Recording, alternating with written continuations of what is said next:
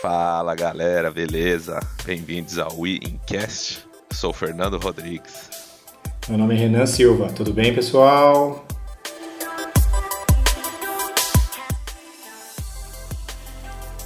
E a gente está começando aqui mais uma mais um episódio sobre aqui o empreendedorismo é mais embaixo, tá?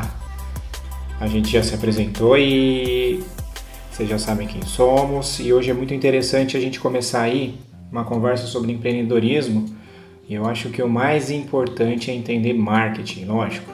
Isso vai ser um pouco do básico que a gente vai chamar aqui hoje, tá? E eu acho que o mais importante é entender que marketing não é a publicidade, tudo bem? O marketing ele vai ser traduzido aí como uma ação de comercializar, tá? Uma ação de vender, tá? É, Fernando, você consegue falar mais pra gente aí? É, isso aí, o marketing é, é tudo, né? A gente tem até o, os quatro pontos principais aí que o, costumam definir bem o marketing, que é o preço, o produto, o local, né, que é a praça, e o processo que é, é feito o produto, né? Tudo isso vai definir um, um bom produto, um bom mercado, se você está bem localizado. E tudo isso é o forma o marketing, na verdade, né? não é só aquele conceito, igual o Renda falou, de propaganda, ele é muito mais amplo do que isso. Então, se você tiver esses quatro pontos fortes, a chance de você conseguir se destacar e, e ganhar na concorrência vai ser, vai ser bem mais alta. Sim, mas eles também não são essenciais, tá? É lógico, é, a, gente vai, a gente vai dar alguns exemplos aqui, então é importante a gente entender que eles são pilares para que nós entenda, nós consigamos entender, né, a, a ideia por detrás de empreender, por detrás de ter o próprio negócio, tá? Mas algumas coisas aqui a gente vai entender que não são tão essenciais, tá? Quando a gente chegar em praça eu vou explicar um pouco do meu negócio.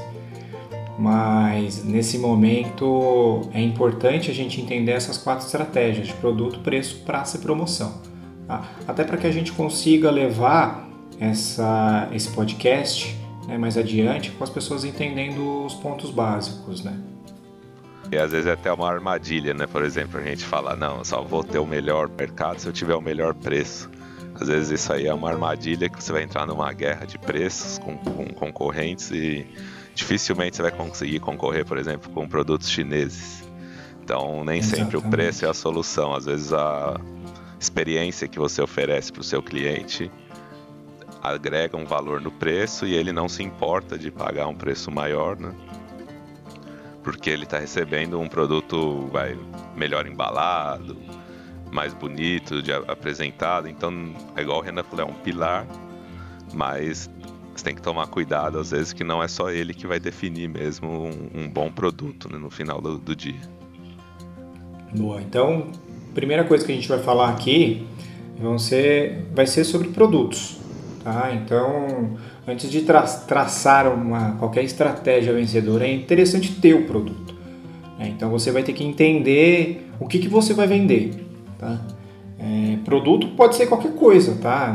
É um curso, é um pão, é uma ideia, tá? A ideia aqui é que a gente não vai falar o que você vai vender, não nesse momento, tá? Talvez isso fique para outros episódios.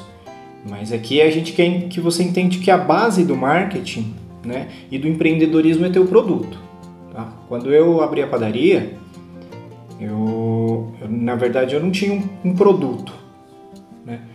Eu sabia que eu queria vender uma, toda um, um, uma gama de coisas que muitas vezes o como padaria o pão vai ficar em quarto lugar. Eu, eu tenho aí cafeteria e doces muito à frente de, de pães, por exemplo, tá?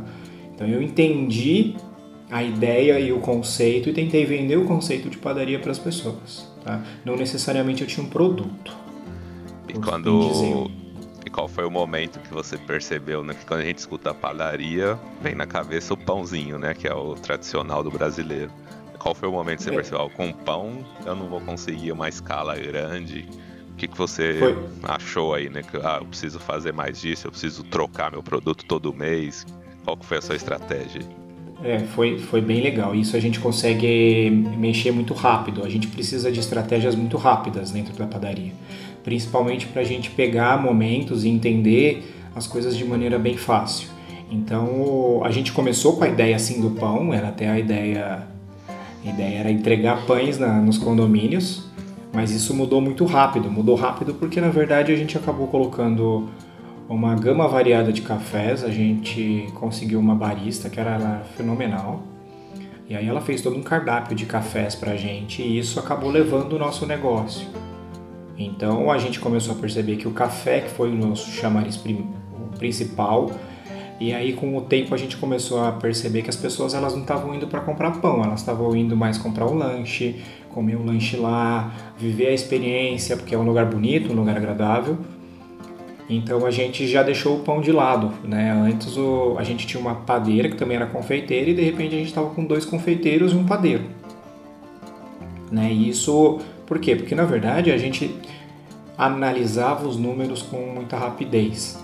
E isso nos ajudou, né? então entender os números nos ajudou a processar muito rápido a ideia do produto. Então, lógico, a gente abriu pensando em pão, mas já começou funcionando como uma cafeteria, né? sem abandonar a ideia da padaria, porque isso é muito importante e depois a gente pode falar sobre isso. Mas o, o que mais levou a gente a conseguir mudar rápido foi analisar rápido os números analisar rápido os números de pessoas, quem acompanhava a nossa padaria, principalmente no Facebook na época e depois o Instagram. Então a gente tem isso muito rápido, a gente conseguiu ver isso de maneira muito nítida. Então isso nos ajudou muito. Lógico, também a gente teve pessoas que nos ajudaram de maneira muito legal nesse processo. E isso é muito importante, as pessoas, independente de quem sejam. É até um ponto importante que você tocou aí, que é uma coisa que eu já escutei, do, por exemplo, do CEO do Habibs, que ele falou: a esfirra que eu vendo não é o que carrega o meu negócio, mas eu preciso ter esse produto democrático. O que é o produto democrático? É o pãozinho. É aquela coisa que qualquer pessoa pode comprar, dependente da classe dela, e é o que vai levar ela para o seu negócio. Dificilmente ela vai comprar só o pãozinho, só a esfirra do Habibs então, Exato. se você tem esse produto, você já fez o mais difícil, que é trazer a pessoa para o seu negócio. Então, Exatamente. depois disso, aí sim você tem todas as outras estratégias, igual você falou, eu vou colocar um doce ali com uma margem maior, fazer um café diferenciado também, não aquele cafezinho que a pessoa faz em casa. Aí sim você começa a desenvolver bem. A gente tinha isso também na, lá na, na, empresa, né, com meu pai. Eu, a gente tem a bomba que sai que nem pãozinho também, todo dia tá vendendo. Exato. Ela é bem simples, é fácil do, da concorrência, tem também, mas é um produto que a gente consegue competir e a partir dele a gente consegue vender soluções mais caras, né, mais completas. E você já está com o cliente ali, ele vai testar seu produto, ele vai ver que é bom, independente se é o pão simples, precisa ser bom. Então a pessoa Exato. vai gostar, ali já é o seu cartão de entrada. Né? Então você tendo Perfeito. isso, a pessoa com certeza volta mais vezes e ela vai ficando mais menos sensível ao preço, eu digo, né? Ela vai confiando na sua marca. Então ela vai indo lá, ah, vou comprar agora uma tortinha de morango, ela nem vai olhar o, o preço mais, na verdade, ela já está tão satisfeita com a sua marca que ela funciona, o equipamento ou é gostoso o lanche e, e que ela eu... deixa pra lá isso aí. É, e, e, assim, na verdade, e eu já trabalhei com vocês, sei muito bem. A experiência que vocês vendiam como, como uma empresa né, especialista era muito legal, porque os, as pessoas já, já tinham plena certeza de que elas iam comprar, com a certeza de que iam receber a coisa certa para elas. Né? Elas simplesmente precisavam explicar o que elas tinham né? e elas não precisavam ficar lá pesquisando e pesquisando porque a gente dava tudo pronto para ela e ela podia com o mesmo orçamento que a gente entrega, que vocês entregam, ela pode procurar outro, né? Ela já tem tudo pronto ali porque os outros não faziam o que a gente fazia, o que vocês fazem. Então uh, ele podia procurar outro, mas ele sempre voltava porque sabia da qualidade, entendia o respeito que tinha pelo cliente, né? É a mesma coisa, por exemplo, que eu vendo hoje. Eu não vendo, na verdade, produtos. É, é muito engraçado, porque todo mundo fala de experiência, né? Vender experiência, vender experiência.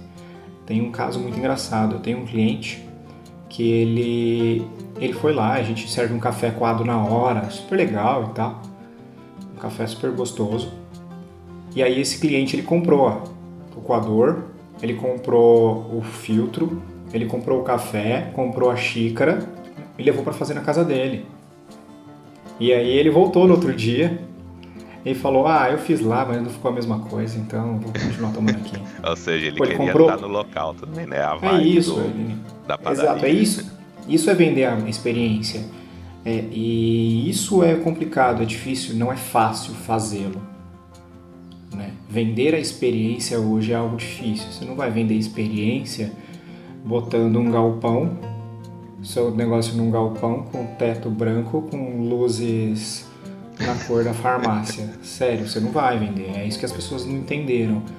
É, você já tem que, é lógico, comece pequeno, mas já pense grande. Pense que você vai crescer e faça de maneira que o negócio né, entre dentro de padrões que as pessoas queiram ir, tirar foto, postar no Instagram, que é uma maneira fácil de conseguir vender rápido o seu produto porque a construção da marca começa do primeiro dia, né? Então lembre-se que uma pessoa que for no primeiro dia, ela pode ser a que vai voltar para sempre. Né? Então você tem que respeitar é. o cliente e mostrar bem a sua marca desde o começo. E isso é que vai mesmo. formando a sua, a sua marca forte ao, ao longo do tempo e que vai podendo te trazer um maior retorno, né? Uma base maior de clientes. Exatamente. Então, e, e, e, aí agora a gente entra no segundo ponto, né? Um segundo pilar, que aí a gente começa a entrar na ideia do preço, né? Então aqui que a gente separa os homens das crianças, né? quem vai sobreviver e quem vai morrer. Né? É isso Lógico, mesmo, porque, aqui, apesar de tudo a gente... que a gente falou aí, que você precisa oferecer uma experiência e tudo, tem outras players no mercado, outros vão fazer isso também, não pense que só você vai estar tá lá. Então, Exatamente. é claro que é, a experiência pode colocar um valor agregado, você pode cobrar mais caro, né, ter margens maiores, mas você tem que estar sempre com um olho aqui no seu negócio e um olho no, no concorrente, né? Porque, querendo Exato. ou não, ele também pode fazer a mesma experiência que você. Então, além de você entregar um, um produto único, né, tentar sempre se diferenciar deles, você precisa também ficar com o olho no, no preço, ainda mais no nosso mercado brasileiro, que é conhecidamente, né? Eu tive a oportunidade aí de lidar com vários fornecedores internacionais. E o negócio do Brasil é preço, né? A gente tem essa mentalidade, por exemplo, no, no nosso caso lá de equipamentos, o cara prefere consertar o equipamento 50 vezes do que comprar um novo, né? E começar a. Mesmo que gaste um pouquinho mais, pega um novo que vai durar mais. Mas aqui não, a gente tem a mentalidade de enquanto puder trocar um parafuso, trocar uma borracha, você vai arrumando. E isso Exato. é muito engraçado que nossos produtos são europeus lá. Quando a gente fala com um europeu, o cara acha incrível o tanto de peça de reposição que a gente compra. Fala, não, aqui não tem isso, né? Os americanos também aqui estragou, joga fora o equipamento e compra outro. Não tem essa de que aí até é uma forma já deles irem trocando de tecnologia, né? Usou alguns anos, trocou, já compra um novo que seja melhor. E aqui a gente tem essa.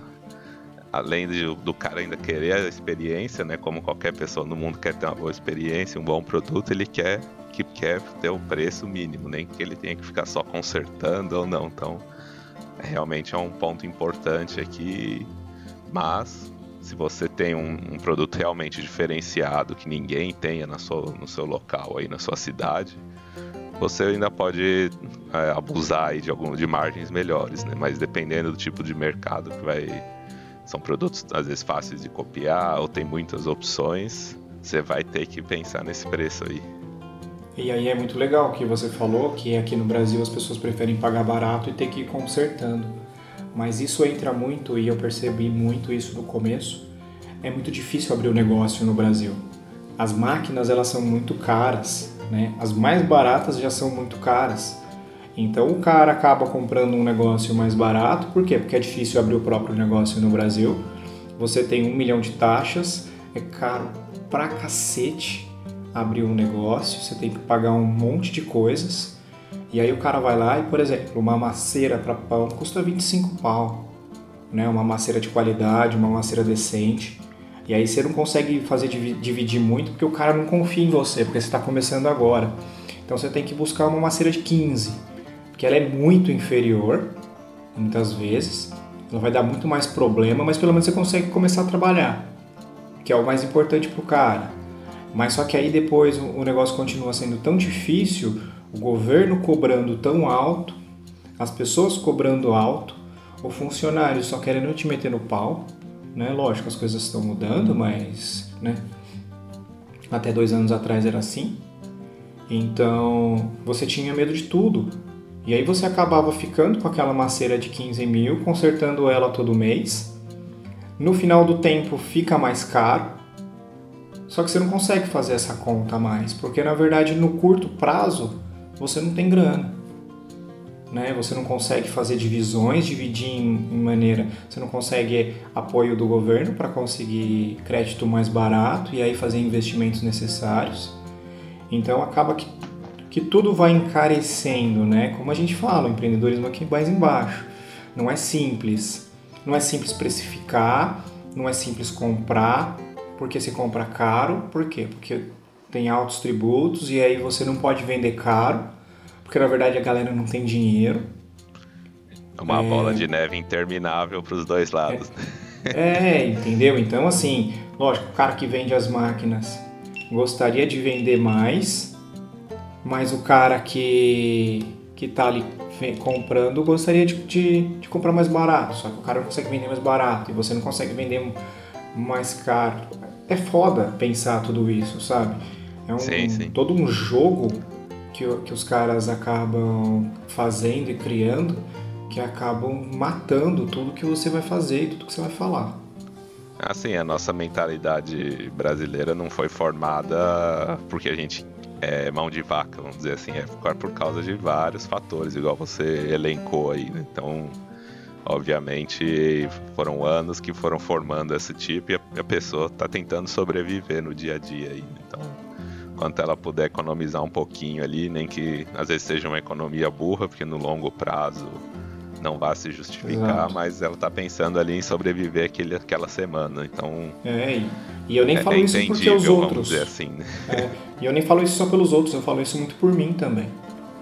Né? Por exemplo, a gente acabou comprando aí um ar eu lembro Eu lembro que na época a gente comprou um ar-condicionado usado. Que bosta, cara, que bosta. A gente só passou calor. Sabe, eu gastei uma nota no ar-condicionado, um novo ficaria pouquinho mais, mais caro, mas eu não tinha a grana do pouquinho mais caro. Você tava tentando fechar a conta daquele mês, né? Exato, entendeu? Então eu acabei comprando um mais barato, joguei ele fora, acabei tendo que comprar duas vezes, porque eu tive que comprar um mais caro para suprir esse, o tamanho. Então é. Todos nós acabamos pecando por isso. Né? Então, por exemplo, aí você tem lá, é, como você falou, por exemplo, você tem a bomba, a bomba mais barata, que vai levar a pessoa a comprar bombas mais caras no futuro. Eu tenho o pão francês. A pessoa vai lá, entra para comprar o pão, pão francês. É um pão muito barato e que eu uso, né, para fazer vários lanches que são maravilhosos. Todo mundo gosta do pão francês no Brasil mas depois de um tempo a pessoa vai se acostumando e vendo outras coisas e buscando. Eu tenho hoje clientes que antes levavam cinco pãezinhos franceses, hoje já levam dois pães franceses e três brioches, que, é um pão mais caro, né? muito mais gostoso e que as pessoas gostaram muito. Então, meu, puta, que legal. E ainda no seu caso, você ainda mexe um pouco com um instinto humano, né? Da fome. Se a pessoa entra no seu local lá, ele vai com a ideia de comprar um pão francês, mas ele chegar lá com fome, rapaz. É isso, Vou falar exato. pra vocês, hein? Quem tiver a oportunidade aí de entrar no Instagram da Nossa Padaria, é brincadeira que a galera faz lá. Exato. Se eu morasse então. ali perto, dieta é impossível. Os caras são bons mesmo no que fazem. Nem me fale. Então, me fale. aí você tem esse ingrediente extra, né? O cara chega ali com fome, ele é... Todo mundo já, já fez isso, né? Foi no supermercado com fome. Você acaba sempre comprando mais do que quer, gastando mais. Então, é um, querendo ou não, é uma estratégia também, né? Você tá sempre com o balcão cheio ali, com produtos bonitos, gostosos, né? Que é o mais importante. E a pessoa acaba sempre deixando um pouquinho a mais ali. Mais um, uma forma aí de você aumentar suas margens. Exato. Pessoal, essa foi a primeira parte dos 4 P's do marketing. Fica ligado aí na parte 2 que vai sair em breve. Espero que tenham gostado. Nos vemos no próximo aí. Falou!